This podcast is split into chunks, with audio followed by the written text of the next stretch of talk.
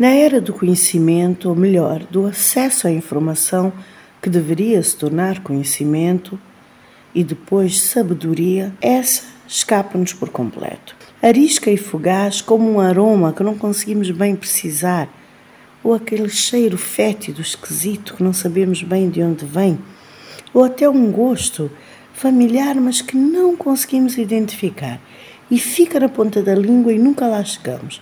A sabedoria tem estado assim, escorregadia. Não a alcançamos, não conseguimos segurar nas mãos. Esconde-se nos mais variados e improváveis sítios, às vezes até nas coisas mais simples, mas inocentes e catalisadoras, como a pergunta de uma criança ou em atos corriqueiros que desprezamos, como a bênção ancestral de uma senhorinha que passa na rua e de repente nos dá a benção.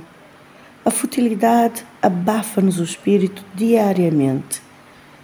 Um manto que nos distrai tapa os nossos sentidos, tapa o nosso sentido crítico como um escudo que atenua o choque da realidade que por si só é descabida e exaustiva, esmagadora, inacreditável, ridícula mesmo.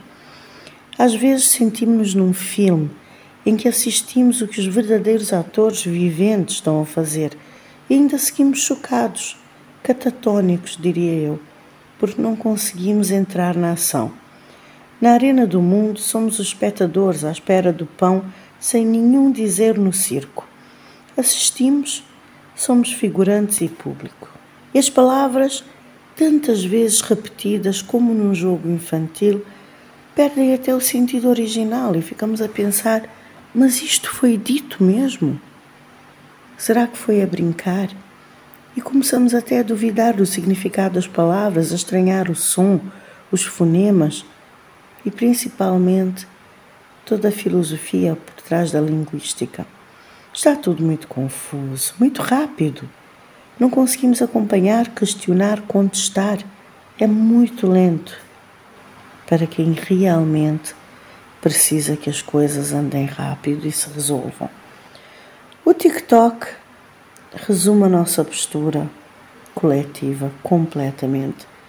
É rápido, é, super, é superficial, distrai-nos e dá-nos a impressão que sabemos tudo.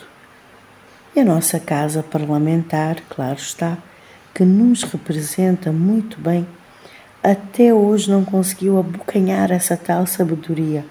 Essa só ouviu falar, nunca viu nem ouviu.